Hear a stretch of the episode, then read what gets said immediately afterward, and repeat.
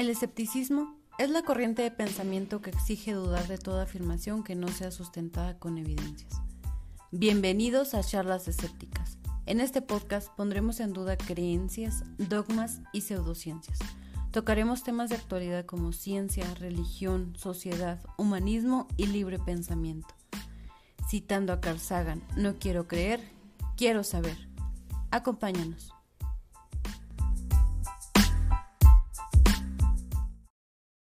Hoy tenemos como invitado a Dan Barker, ex evangelista cristiano, actualmente eh, ateo, presidente de la Fundación por la Libertad, Religiosa. Eh, Dan, bienvenido, ¿cómo estás? Bien, bien. No oigo muy bien, pero más o menos. Ah, hablamos un poco más fuerte. Con la con la ayuda de, no de Dios, pero de la tecnología. Tecnología. y nos acompaña también como invitado Pipe Fernando, administrador de la página CDT con nosotros, desde Argentina. Eh, Dan, eh, tú fuiste evangelista mucho tiempo. Eh, vienes de una familia, me imagino que de evangelistas, tengo entendido. ¿Cómo fue tu proceso? Bueno, es que mis, mis padres eran cristianos y predicaban, creían mucho.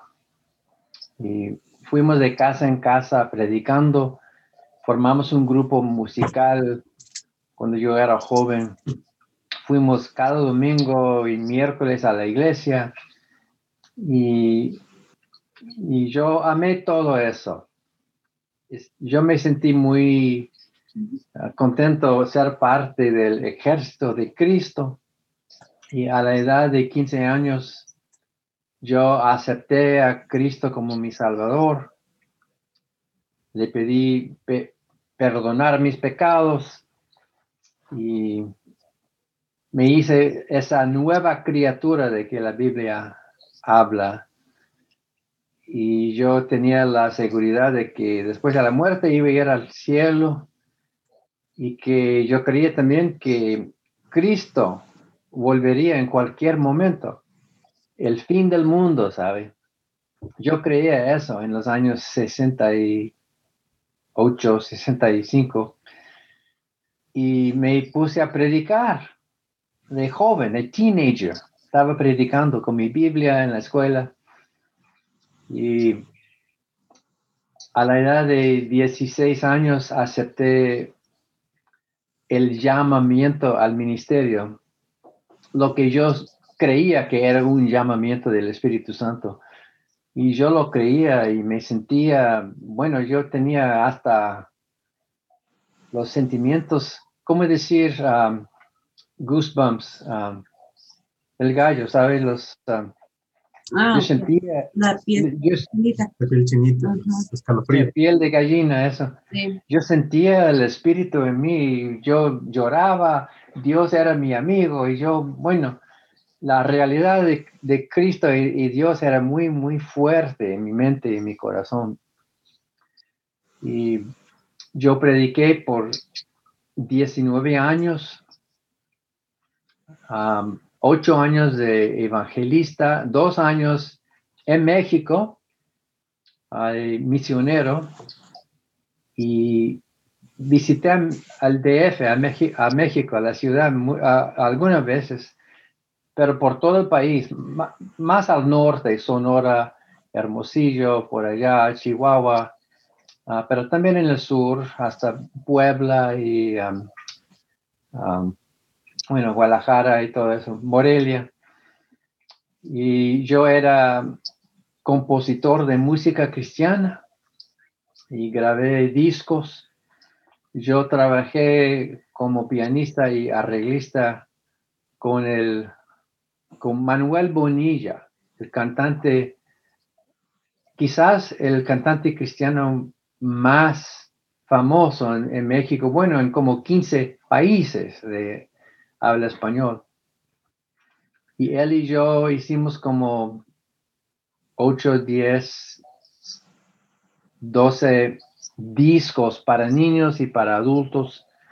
Y fue para mí un ministerio. Así es que por 19 años yo, yo lo creía completamente y yo, yo fui a la universidad ah, para estudiar la Biblia, recibí ah, instrucción en la religión y en la Biblia y todo eso.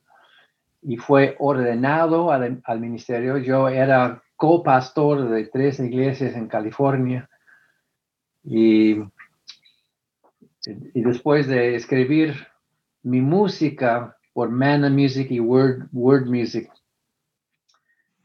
ah, hasta ahora todavía recibo regalías por esa música, uh, más de 40 años más.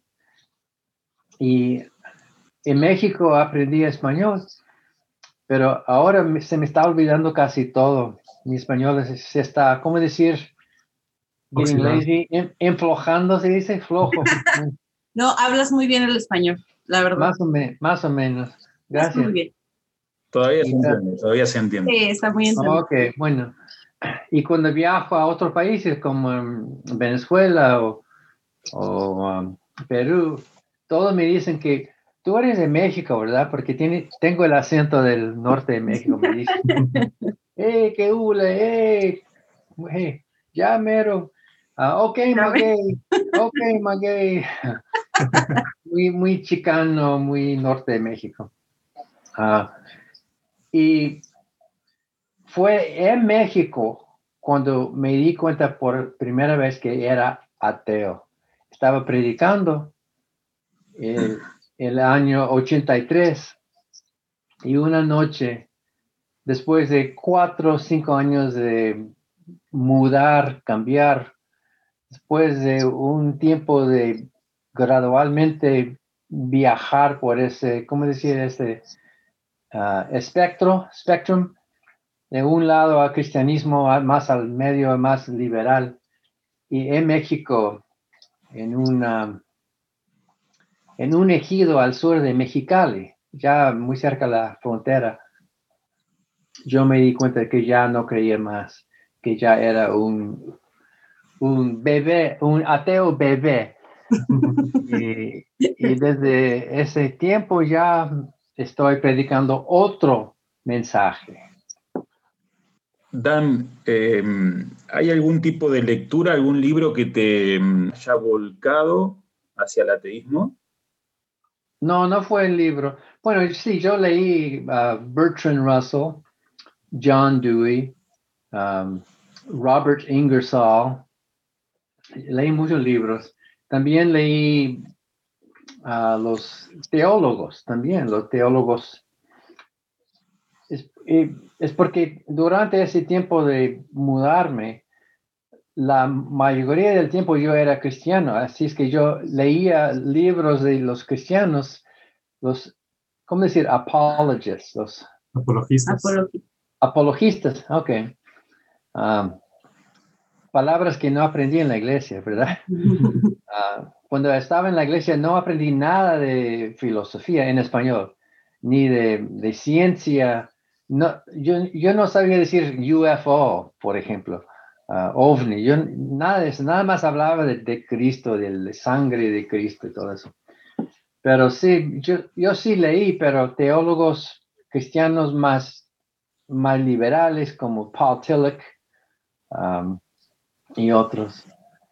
Y después de darme cuenta que era ateo, entonces me puse a leer casi toda la literatura atea, pero antes no, antes era Ah, un viaje solo, ¿verdad? Un, viaje en mi mente, nada más sin ayuda de afuera, nada más pensando, luchando, analizando. Fue muy intelectual.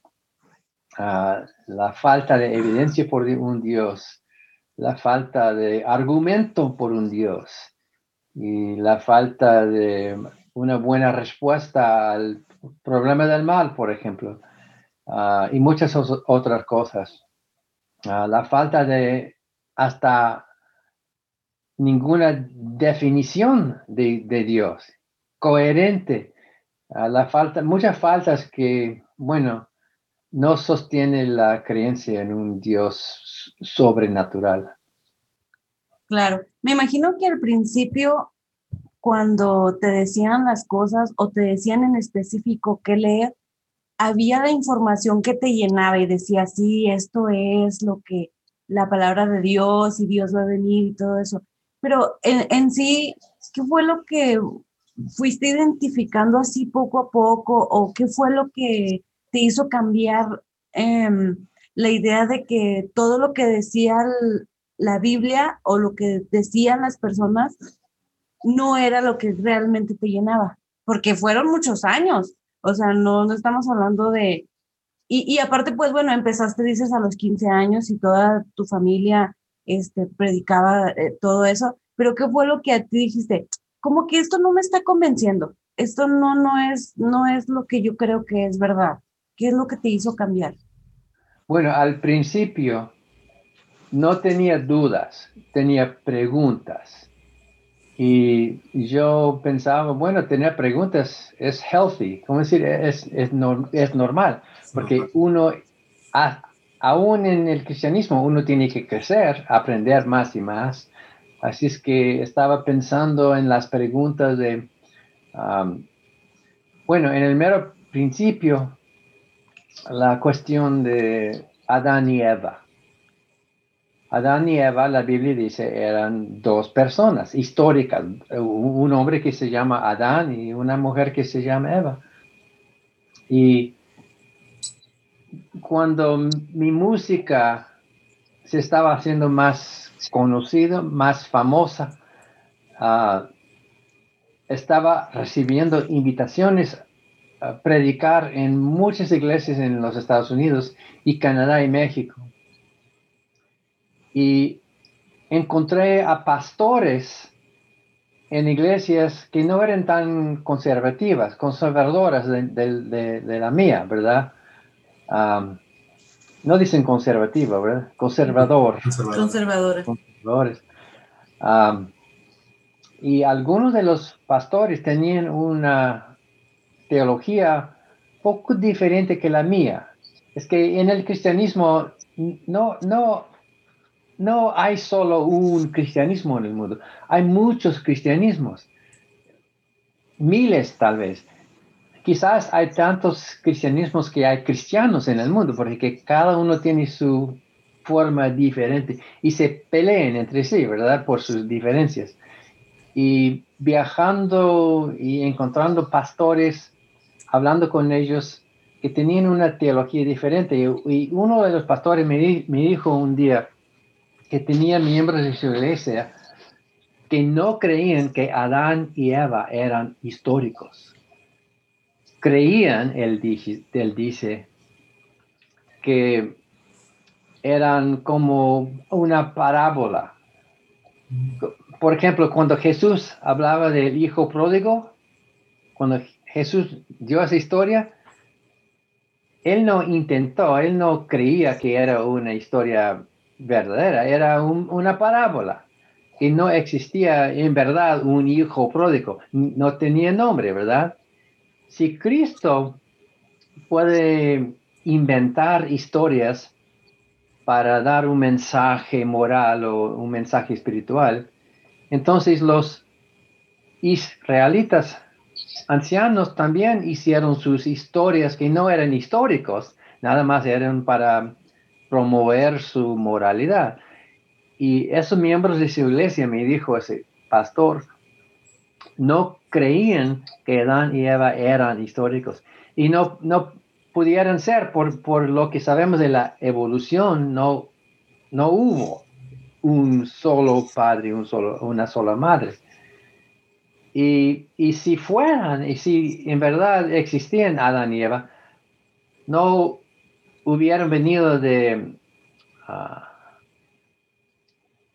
del Middle East, hubieran venido de África, ¿verdad? Lo que sabemos de la evolución. Sí. Y yo pensaba, bueno, esos cristianos tienen una teología, una interpretación de la Biblia diferente que la mía. ¿Y qué voy a hacer con eso? ¿Puedo llamarles mis hermanos o no? ¿Somos en, el mismo cuerpo de Cristo o no. Porque ellos tenían, yo creía que ellos tenían una heresía así se dice, heresy, Herejía. Herejía. herejía, eso. Sí, yo creía que ellos creían lo, en lo mal, pero ¿qué voy a hacer con eso? Porque son buenas personas, van a la iglesia, creen en Cristo, pero no creen en Adán y Eva. Y cuestiones como, como esas, esas preguntas um, me hicieron pensar, bueno, ¿qué creo yo? ¿Qué creo yo? Así es que eran preguntas, no eran dudas, eran preguntas. Y poco a poco, poco más, bueno, ya um, Adán y Eva es, el hijo pródigo es parábola, Adán y Eva es, bueno, mito, vamos a decir, o metáfora. O, ¿Qué otras personas en la Biblia son parábolas o figuras de hablar? Tal vez Yahvé mismo. También tal vez Yahvé es una parábola o, una in- invención de los israelitas para dar una historia que, que no tiene verdad en realidad, pero es una historia. Y así pensaba poco, poco, poco, poco, creciendo más, más liberal, más, menos conservador, más liberal, hasta un día, lo que digo en, en inglés, me, pueden traducir, I threw out the bathwater and I found there's no baby there. ¿Tienen ese dicho en español? No. echar, echar el agua de la, de la tina y descubrir que, Que no hay un bebé. que no hay un bebé, ¿verdad? Eso. Echar al agua de la tina. ¿Cómo que podría ser? Sí. Me imagino que debe haber un dicho Parecido. pero- parecido. Ajá. Es ¿Qué que significa? muchos dicen, don't throw out the baby with the bathwater. Si van a echar algo, no, no le echen todo. Que, que, que cuiden al bebé. Pero yo descubrí que ni hay bebé en la tina. Muy bien. Eh, Pippen, ¿vas a preguntar? Sí, le- justamente le- hablando de, de Jesucristo, em, ¿qué opinas de aquellos que sostienen eh, el Jesucristo histórico? Porque hay quienes dicen que, bueno, que Jesucristo fue un ser, se podría decir, mágico, superpoderoso, igual que Yahvé, y hay otros que sostienen que bueno, no existió ese Jesucristo, sino uno de carne y hueso, que predicaba paz y amor. ¿Qué opinas acerca de, de ese, de ese Jesucristo histórico? Ok. Ah, y tengo un capítulo en mi libro acerca de esa cuestión. Primero tenemos que distinguir, hacer la diferencia entre el Cristo del Nu- Nuevo Testamento y el Cristo histórico, porque son dos personas distintas. En el Nuevo Testamento, en los Evangelios, tenemos una historia de un Cristo que hace milagros y que ah, camina sobre el agua y todo eso. Es como una caricatura, es como un, ah, bueno, imposible. Un superhéroe, sí. Eso. Ah, y tenemos ah, otras historias. En inglés tenemos, por ejemplo, la historia de Paul Bunyan, un gigante que tenía su, su animal gigante. Y bueno, es, es un mito, pero es posible que en la historia e- en verdad existió un Paul Bunyan um, sobre, ¿cómo decir? Um, en el, sobre el cual, el, quien creció la leyenda. Una, persona histórica con una historia más simple, pero des- después de pasar años, la historia crece y crece y crece y crece hasta que ya llegamos con una historia que nadie puede creer. Eso no quiere decir que no existió Paul Bunyan. Tal vez sí. Igual con Jesucristo. No podemos creer las historias del Nuevo Testamento. Son, son fabulosos, son como, como mito. Pero no quiere decir, eso no dice que no existió un Cristo histórico. Existieron muchos Mesías, uh, Mesías en el pasado, mucho, un Cristo, un Judas Mesías, un, un Mesías de uh, Egipto. Existieron en ese tiempo muchos Mesías proclamados Mesías. Y es, es posible que existió un Mesías llamado uh, Yeshua o Jesús, es posible, pero esa persona no es la persona que encontramos en, la, en el Nuevo Testamento. Um, en mi libro Godless, yo explico que el Cristo del Nuevo Testamento es una leyenda exagerada, caricatura, y tal vez, y tal vez existió un Cristo en la historia, pero el problema es que la mayoría de cristianos en el mundo sí creen que el Jesús de los evangelios es el, el misma persona que el Jesús de la historia. Así, para mí no importa la historicidad, se dice, historicity ah, de Cristo. Es posible, pero lo que sí podemos decir con, con una gran confianza es que el Cristo de la Biblia, ese Cristo, no existió. Muy bien. Bien. tenemos en el podcast un... Perdón. Es un apunte. Tenemos en el podcast un, sobre eso, sobre la historicidad de Jesús con un, con un este especialista peruano en el tema. Estuvo muy interesante, te, voy a mandar el link, está muy, muy bueno. ¿Decías, Pipe? No, si también le había llamado la atención eh, que suelen haber algunos parecidos con otros salvadores pertenecientes a otras culturas anteriores y que tienen cierta semejanza con Jesucristo, ¿no? Salvadores como Indra, Mitra, Tamus, que en culturas también fueron algunos crucificados, otros asesinados de otras maneras, pero que volvieron a la vida para salvar a su pueblo. Y eso también es como que hace un poquito de...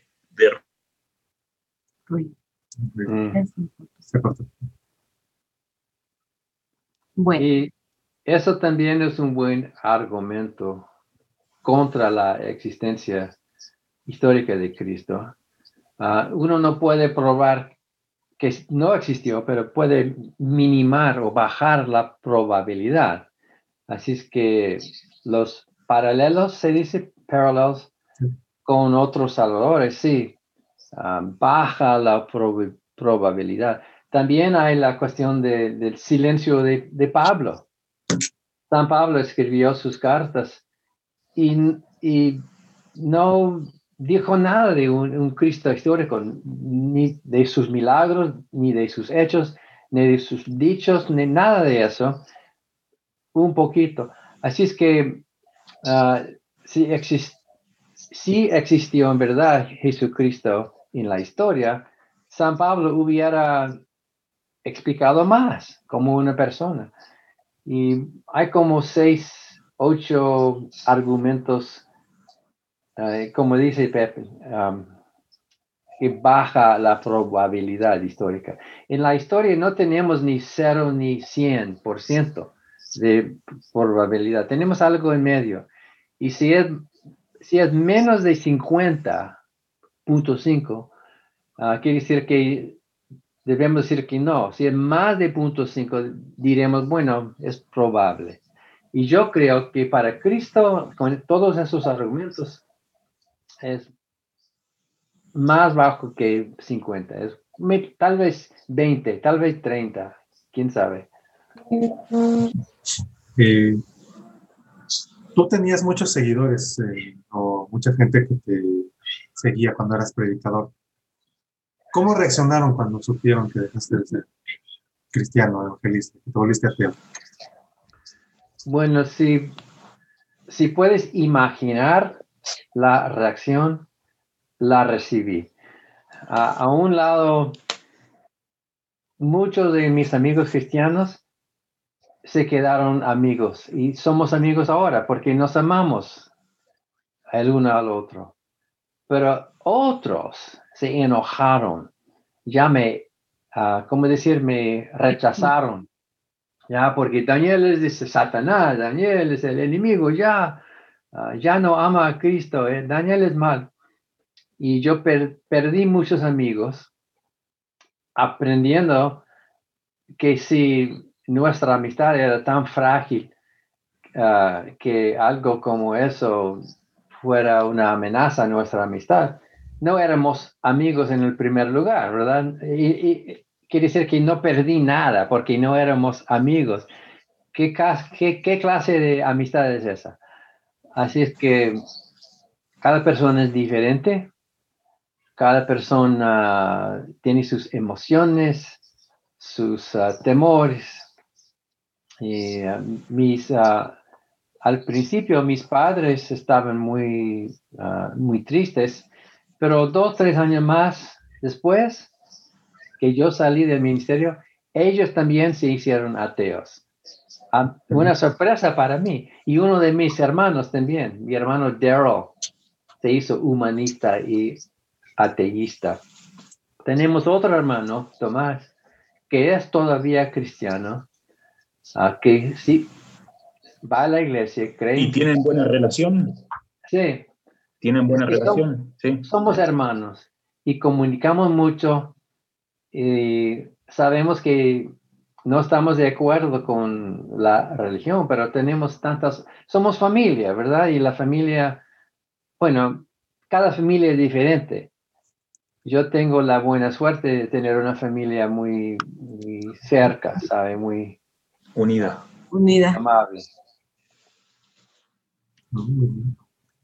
Oye, Dan, ¿y, cuando andabas de predicador, qué sentías al encontrarte con una persona que te confrontaba, te decía, yo soy ateo, y, y tú qué sentías así como, este loco, ¿qué le pasa? ¿Por qué no cree en Dios y Dios lo es todo y demás? ¿Qué sentías tú al ver a un ateo?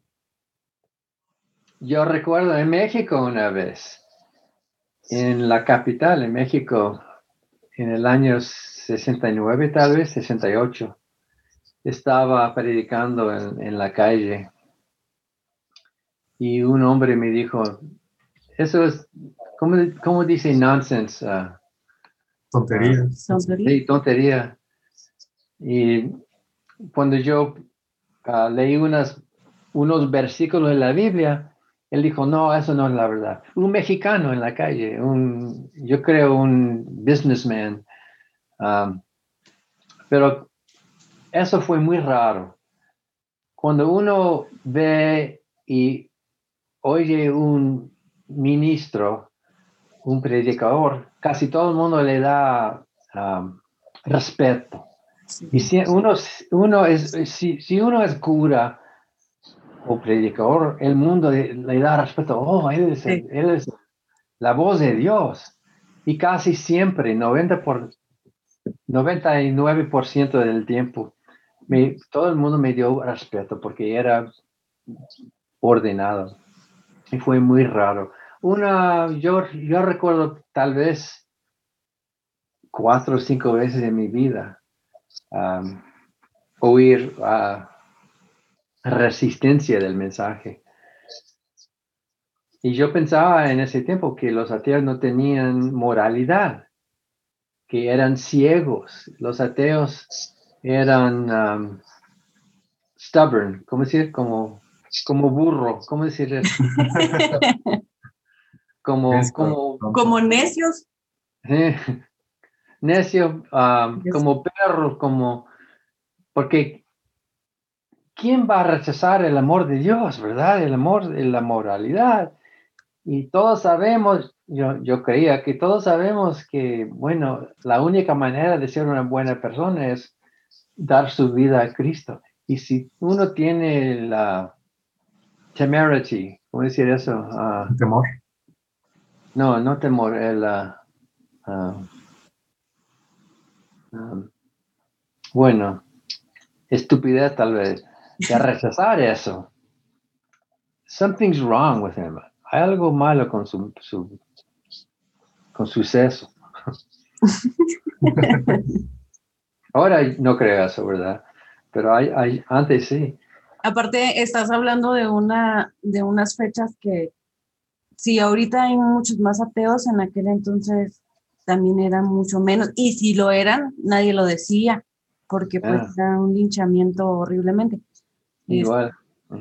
Ahorita me imagino que ya te topas con más ateos por ahí, este, por lo menos para saludar y decir, ah, bueno, por lo menos, pero antes me imagino que no.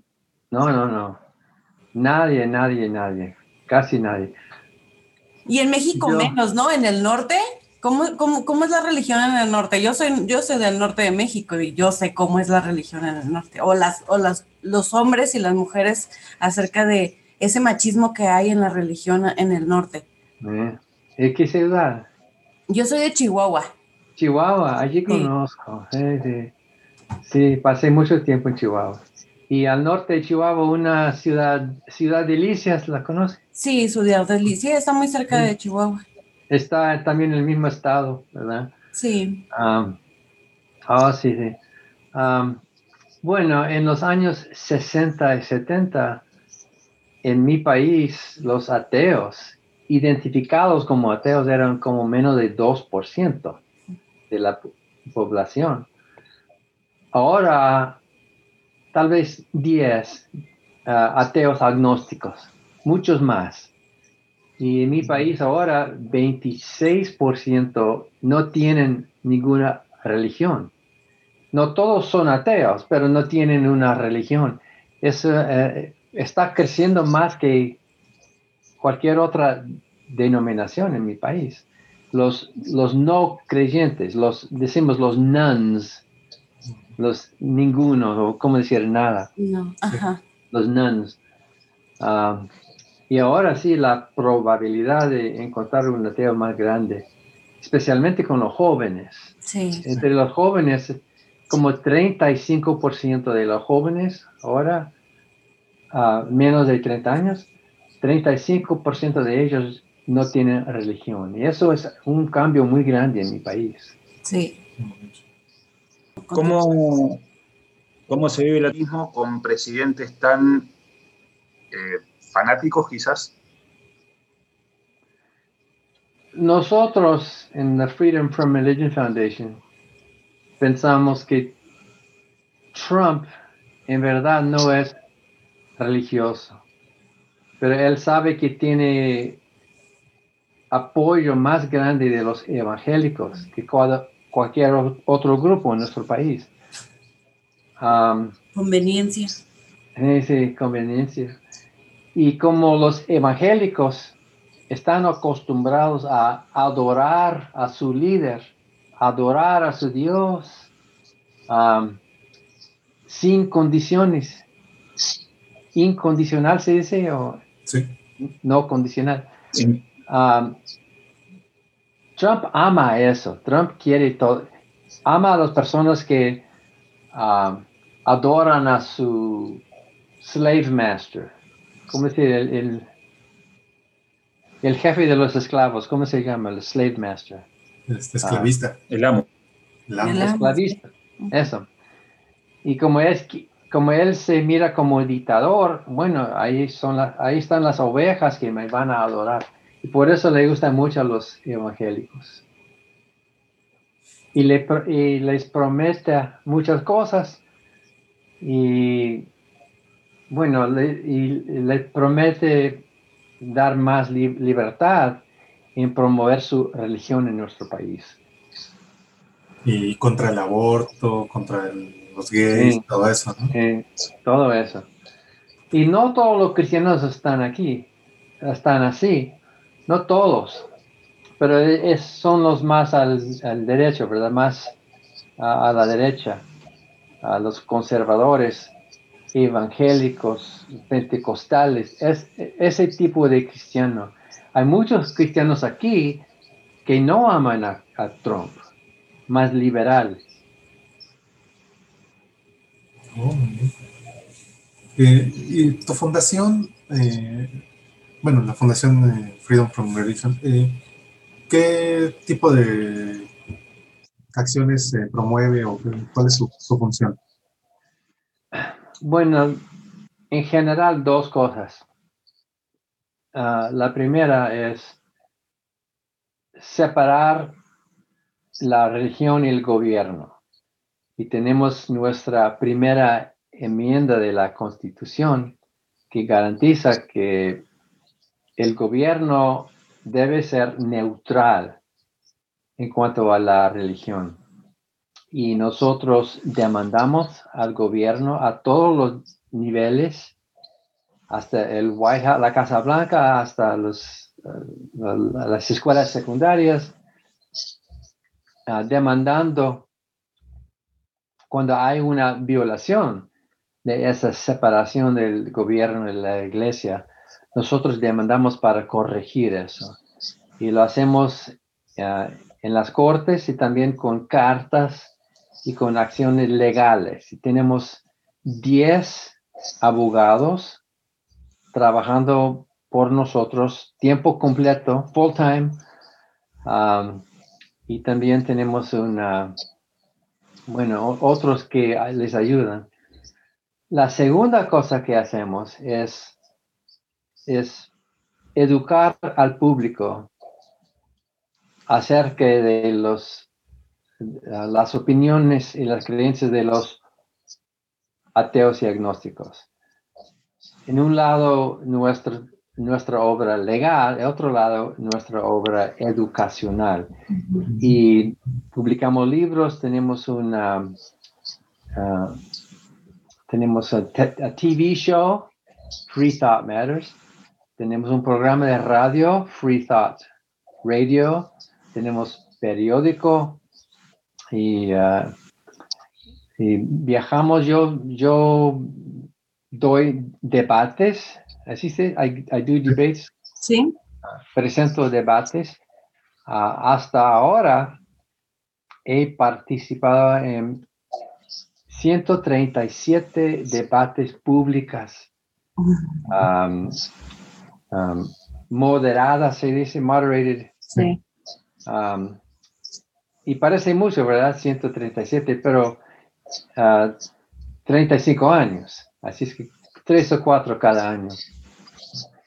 Y las dos cosas hacemos a la vez. Y, somos conocidos, yo creo, más por nuestra obra legal en, en mi país. Porque cuando muchos grupos están reuniendo para charlar, hablar, nosotros queremos hacer más que solo hablar y charlar, queremos cambiar al mundo, queremos um, um, accionar, we want to act. Um, ¿Cómo pasaste de accionar en el cristianismo a accionar en el ateísmo? O sea, así como ahora primero voy a, hablar la palabra de Dios y ahora quiero hacer que todos sean ateos, o sea. Pues bueno, pero es, activista. Bueno, yo tengo un dicho, once a preacher, always a preacher. Una vez predicador, siempre predicador. y no todos somos así, pero yo era predicador y yo aprendí, yo tenía unos talentos que aprendí y quiero continuar usándolos para, bueno, yo no he cambiado, pero la conclusión cambió. Yo, eh, mis opiniones cambiaron y aquí estoy. ¿Qué voy a hacer?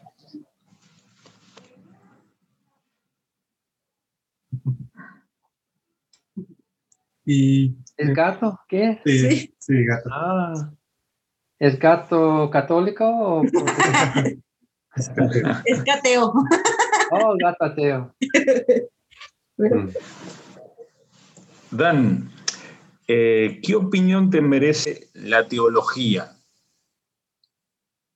La teología, tal vez me pueden ayudar a traducir un dicho mío. Theology is a subject with no object. Es el, es el objeto. como el estudio de algo sin objeto. porque en la gramática decimos subject, object, ¿sabe? El sujeto, el objeto, así se dice en español. Sí. La, la teología es un sujeto sin objeto. Ajá, pero no es el objeto, ¿no? No, no, ¿cómo decir eso en español? Sería como el, el estudio de algo, de algo que no hay. ¿o de- Sí, más o menos. Ajá. Es que cuando uno estudia la teología, lo que está en verdad estudiando son teólogos. No están estudiando un Dios, están estudiando y leyendo los libros y los pensamientos de teólogos, de lo que ellos creen. Los cristianos lo hacen, los musulmanes lo hacen, ellos tienen sus escuelas de, teología, los judíos lo hacen, están estudiando a sí mismos, están estudiando sus propios ah, ah, writings, their own writings. Así que no, eh, Sí. no hay objeto de sus estudios. Están nada más, es como estudiar la literatura y la ficción. Uno sí puede leer mucho de la ficción, pero no quiere decir que lo que se lee, lo que su- su- sucede en ese libro es la verdad, es una historia. Hay, hay otra frase que dice que mm, estudiar teología es como estudiar veterinaria de dragones. Ajá. Ok, Es buena, es buena. Sí, ok. te- tengo entendido, Dan, que también tienes, eh, no sé si una fundación o algo por el estilo que apoya a ex pastores o ex ministros que son ateos. Sí, The Clergy Project. Sí. El proyecto de... ¿Se traduce bien? ¿El proyecto clérico? Sí. ¿No? En español dicen clérigo para ministros y curas, los clérigos. Sí. Ok. The Clergy Project. Ah, comenzamos en el um, 2011 con 52 ex pastores, ex curas que ya, ya no creen en, en so- sobrenatural. Ahora tenemos más de mil, más de mil miembros de Clergy Project. Y, ustedes pueden ver en la internet clergyproject.org para leer las historias y, ah, bueno, ah, los libros de muchos como yo, que estaban en, eran pastores en el púlpito y ya, ya no creen más en eso. Así que, am, bueno, sabemos que en las iglesias, en el mundo, en México también, en, Su- en, el- en Sudamérica, y tenemos miembros de Sudamérica. Ah, hay pastores y curas en la iglesia que ya no creen, pero no, no saben cómo decirlo, no, no pueden decirlo porque es su bienestar, ¿verdad? Es su livelihood. Claro. Sí. Y, y para cambiar su vida, eh, tienen una familia que soportar, tienen su, su vida y ¿qué van a hacer? Como yo, y muchos es muy difícil dejar el ministerio y cambiar su vida y buscar trabajo y cambiar todo, es muy difícil. Y muchos lo hacen mejor que otros. Y The Clergy Project existe para ayudarles y ayudamos con, con um, libros, tan, a veces con dinero porque algunos necesitan ayuda. Y bueno, es una comunidad de ex pastores, ex ah, evangelistas y curas, a- algunos musulmanes, imam se dice imam, algunos de ellos, y unos rabís también. Ah, bueno, es algo muy ah, satisfying, satisfecho se dice. Satisfactorio. Sí. Ah, Aparte, ahorita ya tienes forma de comunicarte con ellos y estar un poco más en contacto, pero este, al principio cuando comenzaste completamente solo, ¿no? Así, simplemente quitaste la venda de tus ojos y estoy solo. O sea, ¿quién me acompaña? Nadie, solito. en el en 83 yo no conocía a nadie. Yo creía que yo era el único ateo en el mundo. Yo, no, yo no sabía, no conocía um, intelectualmente. Yo sabía que sí tiene que haber más ateo, pero ¿quién? ¿Dónde? No se miraban en, televisión ni nada. Uh, existían en libros. Tenía que leer libros para leer de sus vidas. Ahora con la Clergy Project, uno que sale del, del púlpito puede encontrar a otros. ¿Y qué, qué libro leyó? ¿Y cómo explicó su familia? ¿Qué pasó con su familia? Y es, es, un problema porque si la mujer y el esposo no quiere cambiar también, tienen un problema en su, en su matrimonio, ¿verdad? Porque uno es creyente y otro no es. Y algunos necesitan ayuda profesional y tenemos una lista de um, therapists, ¿cómo se dice? Terapeutas. Psicólogos. Terapeutas, sí, para ayudarles. Um, pero cuando yo salí, I was all by myself.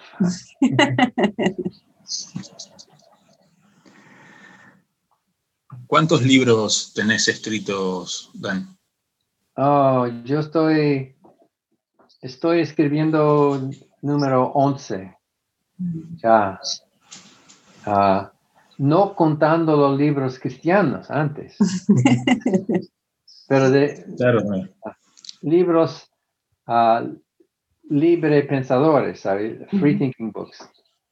Uh, diez, tres para niños, un libro de libre albedrío, un libro de Dios, el personaje más desagradable de toda la ficción.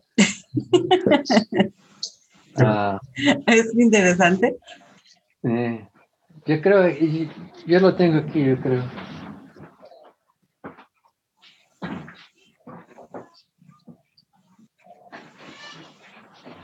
Aquí. The most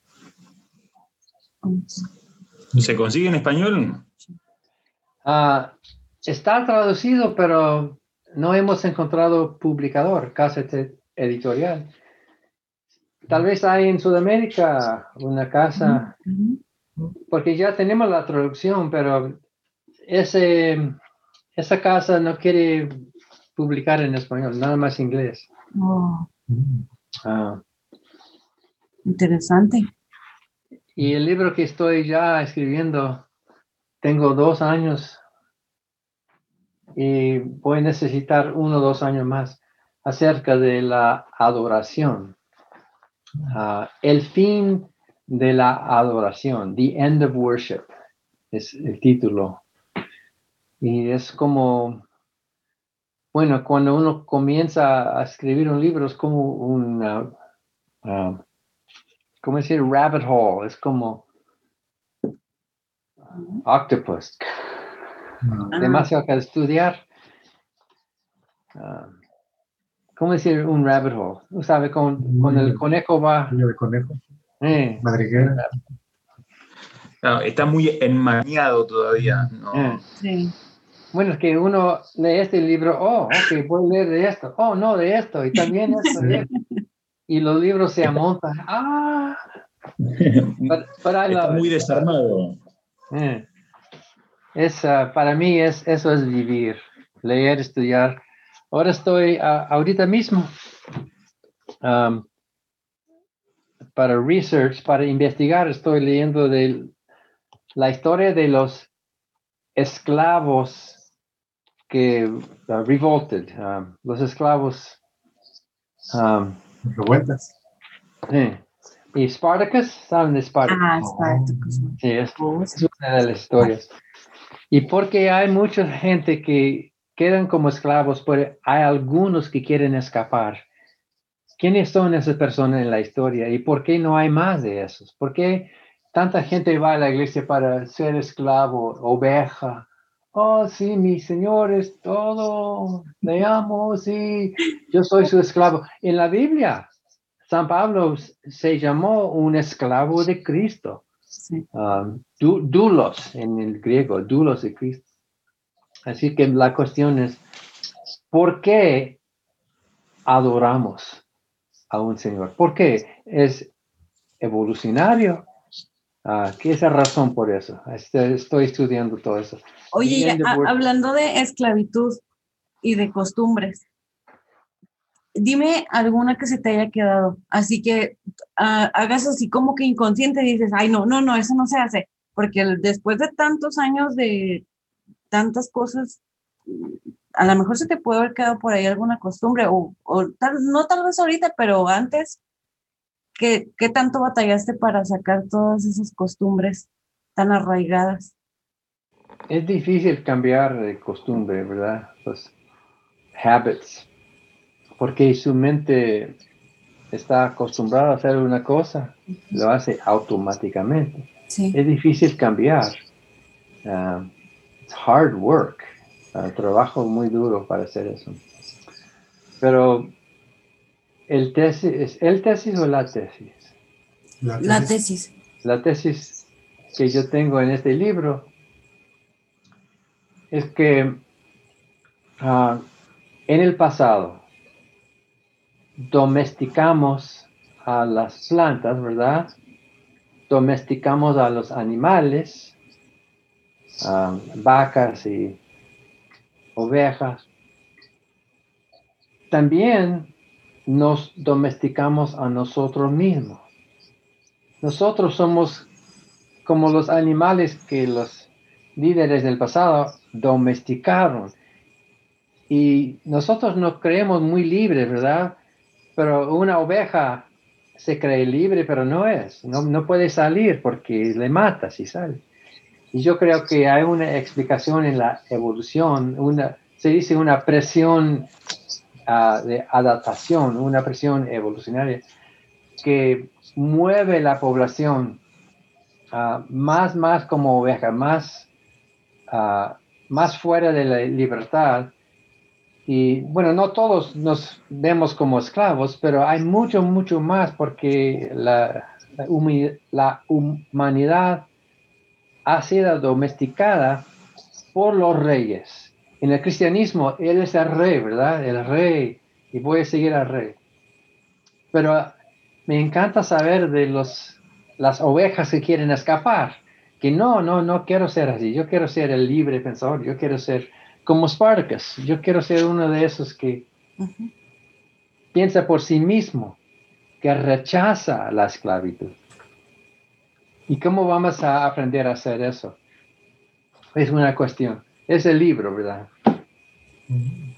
Muy interesante. Pero me perdonan porque nunca aprendí nada de la, del vocabulario de, la ciencia. Ah, cuando era predicador. Yo, yo sabía decir, el Cordero de Dios derramó su sangre para los pecados del mundo. Pero yo no sabía decir stem cell research, por ejemplo. ¿Cómo decir stem cell en español? Tenía que aprender eso de la ciencia. No dicen stem cell en español, dicen célula madre, ¿verdad? No stem cell.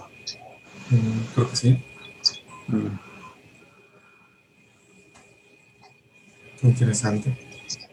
¿Y ven algo Sí, em, bueno, sabemos que la hermenéutica y la exegesis em, pretenden usarse para validar lo que dice la Biblia. Quería preguntarle a Dan si alguna vez la usó y qué opina hoy en día de eso. Oh, no oí bien su, su voz la hermenéutica y la exégesis. ¿Las usó? ¿Y qué opina hoy de eso? Bueno, sí, pero hay muchas, muchos schools, como decir, muchos ah, grupos de cómo interpretar. Y uno no tiene que ser experto para darse cuenta que hasta los expertos no están de acuerdo con sí mismos. Hay muchos expertos, muchos um, ah, bueno, uno tiene que escoger su experto y seguirlo. Y la hermeneutics, ¿cómo decir? Hermenéuticas. Hermenéutica. Eso. Ah, hay muchas escuelas distintas de cómo interpretar, de cómo entender lo que dice la Biblia. Y eso nos dice mucho. Nos dice por lo menos que el Dios poderoso del universo, que nos ama a todos, que tiene su mensaje de gran importancia que impartir a la raza humana, no, no, no, sabía decirlo, no sabía hacerlo, no podía comunicar su mensaje en una forma que todos estuviéramos de acuerdo de, lo que intentaba. Cada iglesia tiene su interpretación. Si hay un Dios, debe ser nada más una religión. Si hay un Dios verdadero que nos comunica en el mundo, debe ser nada más un Dios, una religión, una interpretación. Hasta en el Nuevo Testamento, San Pablo dijo, todos estén de acuerdo, que no haga, que no haya ninguna ah, pelea entre sí, que todos estén de acuerdo. Pero en, la, en el mundo es, eso no encontramos. Todos están peleando. Todos tienen su interpretación. Y cuando, cuando me encuentro en debates con teólogos y apologistas, ah, ellos me preguntan, bueno, ah, ¿qué autoridad tiene tú, Dan Barker, interpretar la Biblia? Y yo les ellos, bueno, ¿qué autoridad tiene usted? Si Dios nos dio esa Biblia, eh, pertenece a todos, no solamente a los expertos, no solamente pertenece a los teólogos que saben cómo interpretarlo bien. Debe ser un libro que cualquier persona en el mundo puede levantar y leer y entender. Y yo tengo el mismo derecho que usted de, de interpretarlo como yo lo veo.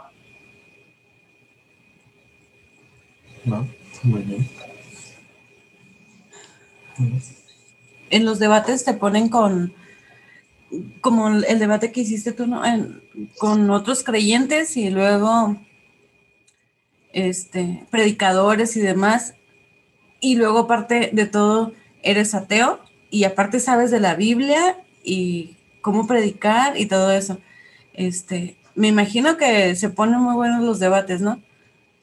Bueno, me ayuda mucho saber, porque hay muchos ateos en el mundo muy inteligentes, pero no saben la Biblia. Sí. Por ejemplo, Richard Dawkins es el, uno de los científicos más inteligentes de la historia, pero sabe muy poco de la Biblia. Por eso me pidió hacer ese libro, porque dice, Forward por Richard Dawkins. Él es famoso, ¿verdad? Y mi nombre, ¿dónde está mi, ¿dónde está mi nombre en el libro? Más abajo. es que la, los la, publishers sabían que para vender libros, su nombre es el nombre que va a vender libros, ¿verdad? ¿Quién sabe de Dan Barker? y él, uh, en su libro um, The God Delusion, uh, en español, ¿cuál es? El delirio de Dios, espejismo. de Dios. Eh, el espejismo de Dios. El espejismo, sí. Espejismo. Tiene una frase que critica la Biblia y me pidió ayuda en probarlo, en explicar cada de las palabras que él usó. Y hay un capítulo para cada uno, bloodthirsty, sangriento, ¿verdad? Um, y, con, con, todos los versículos de la Biblia que sí prueba que Richard Dawkins tenía verdad en decir lo que dijo. Pero él es científico, no, es, no, no estudió la Biblia. Así es que cuando yo entro en debates, me da una ventaja. Ah, no gana el debate, pero me da una ventaja. Podemos encontrarnos en el medio. comunicando, por ejemplo. pero, pero ¿por qué no ganas el debate? Porque normalmente están los, los intermediarios están hacia un lado. Bueno, sí gano. Ah, principalmente los cristianos dicen que el cristiano ganó y los ateos dicen que el ateo ganó. Sí. Ah, es que es, es como un um, sporting event, es como, ¿sabe? Como fútbol. Ya, ya están animadores para su, su, lado. Pero uh, en uno de los debates uh, hicieron un grado, un papel con un grado. Cuando usted entró al debate, ¿dónde estaba? Uno de, entre 1 a 10, ¿dónde está en, en ese continuo, verdad? Uh, y después de salir del debate, le pregunto otra vez, ¿ahora dónde está en esa de 1 a 10? Y casi siempre en los debates cuando hacen eso, la, en el matemático dicen la delta, el cambio, ah, siempre ha sido poco a mi dirección. Quiere decir, unos fueron, unos entraron en uno, pero ya, ya, ya tres, o diez, ya siete. Ah, la mayoría de los que cambiaron su pensamiento eh, entraron en el medio, como cinco, fueron de cinco a ocho más o menos. Y juzgar todos los cambios, ah, cada vez que lo hicieron, yo, el movimiento fue en mi dirección. Y yo pienso es una manera de decir que gané el debate, ¿verdad? Porque más movimiento en mi dirección. Bueno, por lo menos los haces dudar, ¿no? Por lo menos. Eh, hay muchos cristianos que me han dicho, yo no creo como usted cree, pero yo creo que usted ganó el debate ah, porque hizo mejor. uno puede ganar el debate sin cambiar opiniones, puede, puede hacer, do a better job en el debate, sí. Digamos. Ah. Muy bien. Este. Cuando la última vez que estaba en México, Mexico City, visitamos a la Basílica de Guadalupe. Pero qué cosa, tantos, uh, uh, tanta gente vendiendo cosas. ¿Han visitado allá a la Basílica? Es como un um, spaceship, es como una... Una nave y hasta los niños en sus rodillas. Uh, caminando sus rodillas y orando para curar. Muy, muy, ah, muy, muy triste. Yo tengo tres años viviendo en la Ciudad de México y no he ido a conocer la basílica por muchas cosas. Eh, por ejemplo, yo no sabía, yo soy del norte, como ya lo había dicho, y la forma de vivir la religión en el norte es muy diferente a cómo se vive aquí en el centro de México. Por ejemplo, eh, he visto que aquí en las calles ponen vírgenes, este, celebran a todas las vírgenes de cada mes, eh, a, los santos, todo ese tipo de cosas. En el norte no es tan así, no es igual. No, se vive igual la religión. Me tocó... Más, inteligentes en el norte. Eh, pero más machistas. Machistas. Sí, son muy machistas. Y aquí en, el, en, el, en, el, en la Ciudad de México eh, se vive la religión de una manera muy, muy, muy devota. O sea, a mí me impresiona. Digo, yo tengo tres años viviendo en la Ciudad de México y nunca he ido a, la catedral. Pero como dice, es por, por ejemplo, me toca ver el 11 de diciembre, desde el 9, 10, 11, 12 de diciembre de lo de la fiesta de la Virgen, por aquí pasan miles y miles y miles de personas que van hacia la basílica. Y siendo que la Ciudad de México ya está así de llena y todavía vienen otros miles de personas más. ¿Millones? Millones. Millones de personas más. y como dices, pues es, es como si fuera un mundo más, es un mundo más dentro de, o sea, Impresionante. Y aparte por lo que me contaron de que tienen hasta, por si no entras a la basílica, para que dejes tu ofrenda ahí en unas, eh, eches tus moneditas, para que por si no entras, si no puedes dar tu, tu diezmo, tu ofrenda, puedes dejar la moneda. Hay unas máquinas como tipo parquímetro y ahí metes tu moneda. Es un mundo diferente en el sur. En Ciudad, Ciudad Juárez y Hermosillo, Sonora, se oye la música norteña en todos lados, pero en México casi nunca. Nunca oí nada en el centro de México. Sí, se vive, se vive de una manera muy diferente la religión. Y yo cuando llegué aquí, la verdad es que me impresionó eh, la forma en la que festejan absolutamente todo lo que tiene que ver con la religión. Me imagino... ¿cuántos, millones de personas en México? Como 12 mil, 12 millones. No, son como 20. 20 millones. 20, ah. Bueno, yo oí que hay personas que viven en la capital, en México, que nunca han visitado la, al centro, nunca han visitado el Zócalo, nada de eso, porque es un mundo um, foreign world para ellos. Sí, sí, y es muy grande la ciudad. Mm. yo te quería hacer una consulta. Adelante. Dale, dale. Perdón. No, volviendo a la Biblia, muchos ateos eh, preguntan si la Biblia fue escrita hace tanto tiempo en Medio Oriente, ¿de dónde salen nombres como Pedro, Pablo, Lucas, Marcos, que parecen nombres más latinos que otra cosa? Bueno, es, una traducción, traducción. Nombres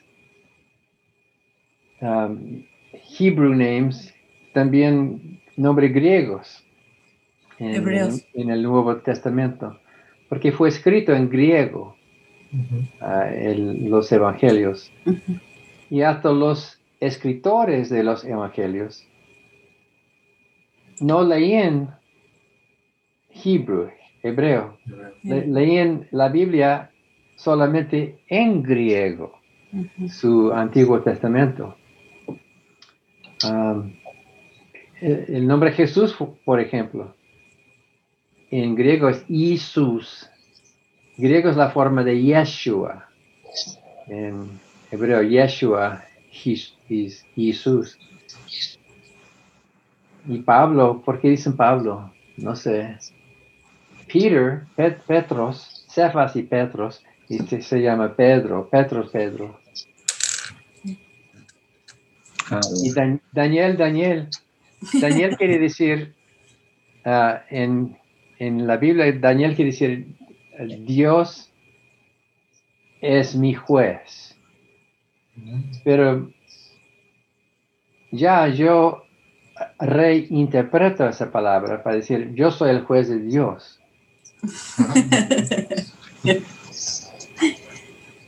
Muy bien.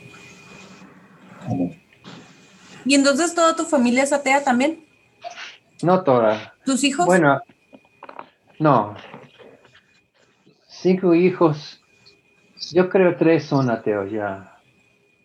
Y las dos hijas que van a la iglesia, bueno, van a la iglesia, pero yo no sé qué creen. Es que no hablamos de esas cosas. Sí. Hay otras cosas de qué hablar. Mejor evitarlo porque aparte se empiezan a discutir y empiezan a, a ver más problemas. Son buenas personas y nos amamos. Mi hijo, Dan, es muy fuerte ateo. Mi, mi hija, uh, Andrea, también muy, muy fuerte. Uh, y bueno, nuestra familia nos amamos mucho y hablamos de otras cosas, de la, la política o la religión. Sí, mejor. ¿Tu esposa es? ¿Tu esposa, sí? Bueno, mi esposa cristiana ya divorciamos en 85. Ah, teníamos cuatro hijos. Y en 87 me casé con Annie Laurie Gaylor. Somos copresidentes de la fundación. Ya 33 años de, de casado. Entonces, cuando, cuando cambiaste al ateísmo, ¿estabas casado? Sí. sí. Y mi esposa, mi esposa cristiana ah, quería ser esposa de un ministro. Divorciamos principalmente por esa razón. Y después ella se casó de nuevo con otro ministro, ministro Bautista. Y todos los hijos saben que ya es imposible imaginar que los dos quedáramos juntos por la diferencia de opinión. Estoy seguro que ella votó por Trump.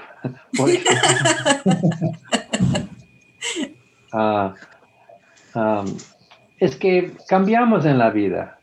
Comenzamos en una forma de pensar y cambiamos. Y con suerte las dos personas cambian juntos. Y si no, ¿qué va, qué va a suceder? Ah, teníamos una, un matrimonio muy, muy bueno para unos años, 10, 15 años, pero terminó. Y ahora, y Annie Lori y yo tenemos una hija. Cuatro antes y ya una hija ya, que tiene 30 y, 31 años ya. Ah. Y ya los nietos están ya grandes.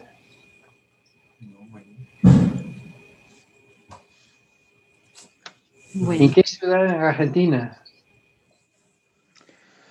De, Santa Rosa, que es la capital de La Pampa. Es una provincia que está en el medio casi de, Argentina. Ah, que La Pampa. es una canción, ¿verdad? No, no, pero esto como... Es la pampa. Es un P. Pampa. Oh, Pampa. Ah, ok, Pampa. Pampa. Ok. Algún día voy a visitar Argentina. Uh, me gustaría. Yo tenía un amigo en la en secundaria. Ah. ¿Para dónde vais vos, vos? Decía. ¿Para dónde vais vos? Así, dice, así habla. Claro. ¿Eh? Claro, esto es otra manera de hablar. Vos, el che, o decimos a un amigo che, ¿Eh? es también muy característico de, aquí. Bueno, para los que leen la Biblia en la, la Reina Valera, no es muy diferente porque habla de mm. vosotros sois, vosotros sois la luz del mundo, dice en la Reina Valera cuando yo lo aprendí. Hablaban de vos en el pasado, de vosotros en el pasado. Y en España también dicen eso, dicen sois, ah, estáis. Claro, el, argentino habla un medio parecido.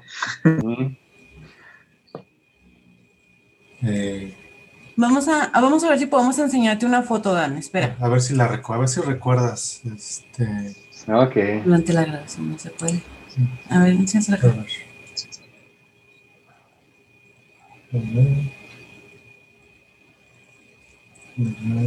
Voy a intentar compartir pantalla. Mm.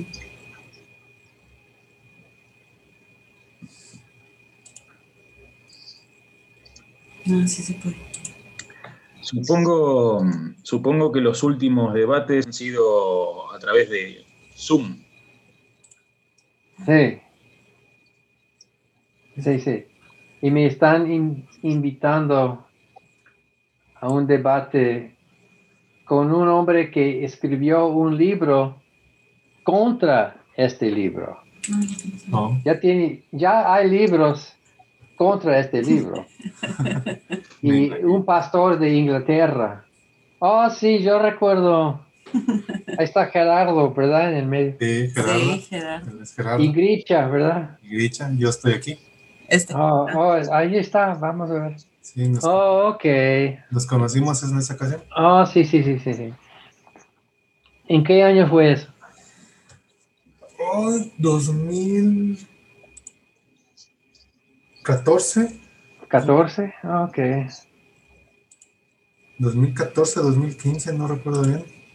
Eso fue el año cuando yo pedí perdón de ustedes. Por las canciones, creo. Por, por ser misionero a México. Creo que sí. fui, fui dos o tres veces a México después de eso, a la capital. Y Gerardo nos llevó a la basílica. Sí. Sí. Ah, De hecho, ¿cuándo fue? Creo que ayer Gerardo estaba compartiendo una, una imagen en donde estás con las alas que están aquí en la Ciudad de México. ajá. Solo que lo compartió en Facebook y este, creo que sí lo etiquetó, ¿no? ¿No lo viste? No recuerdo. Que dijo que ya di- hace 10 años, 2010 puso, Mm, que fue en el 2010. Y conocieron a Annie Laurie entonces, a mi esposa. No recuerdo. Ella estuvo 15, yo creo, Mm, 2015. No, no, no la conocí. pero-. ¿Algo más que quieras agregar, Pipe? No, no, por mí Por aquí estaba. ya lo lo dejo. Mira. Esta. A ver si se ve. Oh, sí, sí. En el Bolívar, ¿verdad? En el, ah, Sí, en el Boulevard. Sí. Sí. mira, aquí dice 2010. Ahí está. Mira, 2010. Ah, ya. Sí. sí, pero esa reunión fue en 2014 o 2015, no recuerdo. ah, ¿Y cuántos, Bueno, de- cuántos años duraste predicando en, en México? Bueno, un total de dos años. Ah, cada verano, tres, cuatro meses cada verano por no sé cuántos años. Y también diciembre visitamos por unos meses y yo, yo pienso un total de dos años en México, más en el norte. ¿Y si conseguías clientes?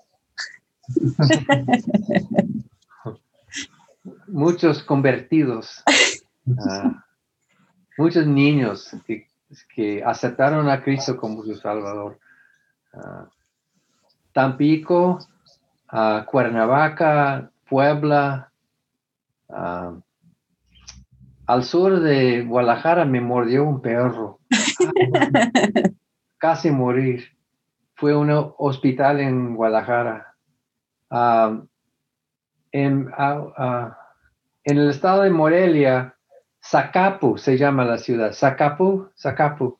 No, no la conozco. Una, un, una, un pueblito, Zacapu, con un perro muy sucio.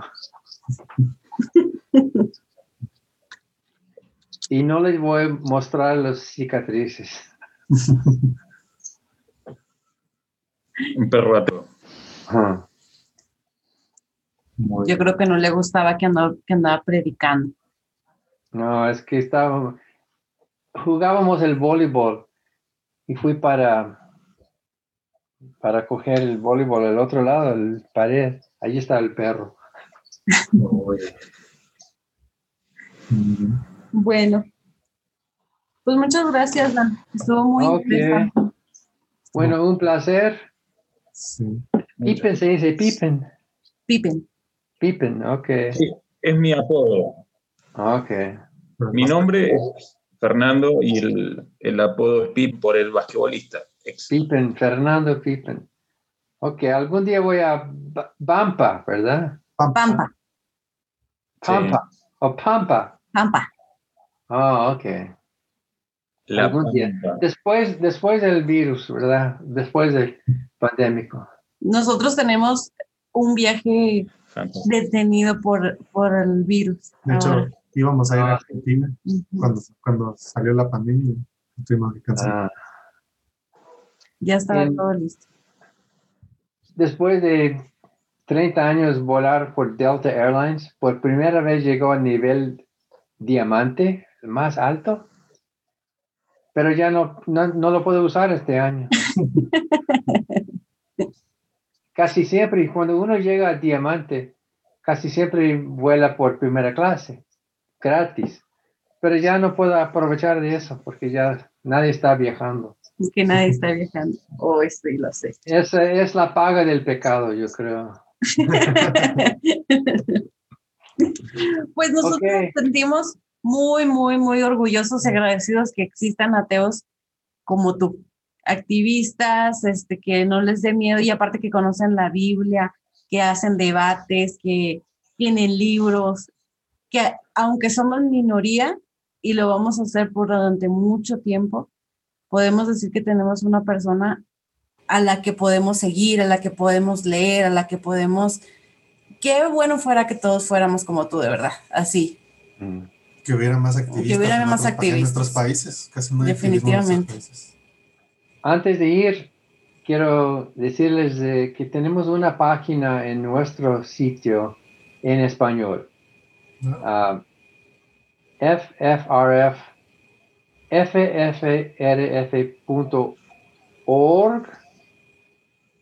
slash publications slash español. Ok. Ah, sí. Puedes visitar, tenemos vídeo y libros gratis. Mi libro Perder la fe en la fe está disponible gratis en esa página. Mm, Perfecto. Pongo el enlace en la, publicación. ¿Tienes slash, diagonal? Diagonal. ¿Tienes canal de YouTube o Facebook, Instagram? ¿Manejan? tenemos de Facebook, pero en español no. Tenemos, tenemos Facebook, tenemos YouTube, uh, nuestro programa de televisión en, en inglés, uh, Free Thought Matters. Uh, puede buscar YouTube Free Thought Matters. Ok. Para buscar. Pero en esa, en esa ese sitio español tenemos unas publicaciones en, español, no muchos, pero algunos, ah, incluyendo dos o tres libros gratis en español. Ah, un libro ah, de mi historia, Perder la fe en la fe. muy bien. Muy bien. Bueno. Agrego el enlace al, video y, al podcast para, para, que lo visiten. Ok. Ok, gracias. Muchísimas gracias, Dan. Gracias, Dan. Hasta luego. Nos veremos otra, otra vez en México y Argentina. Argentina. Hasta luego.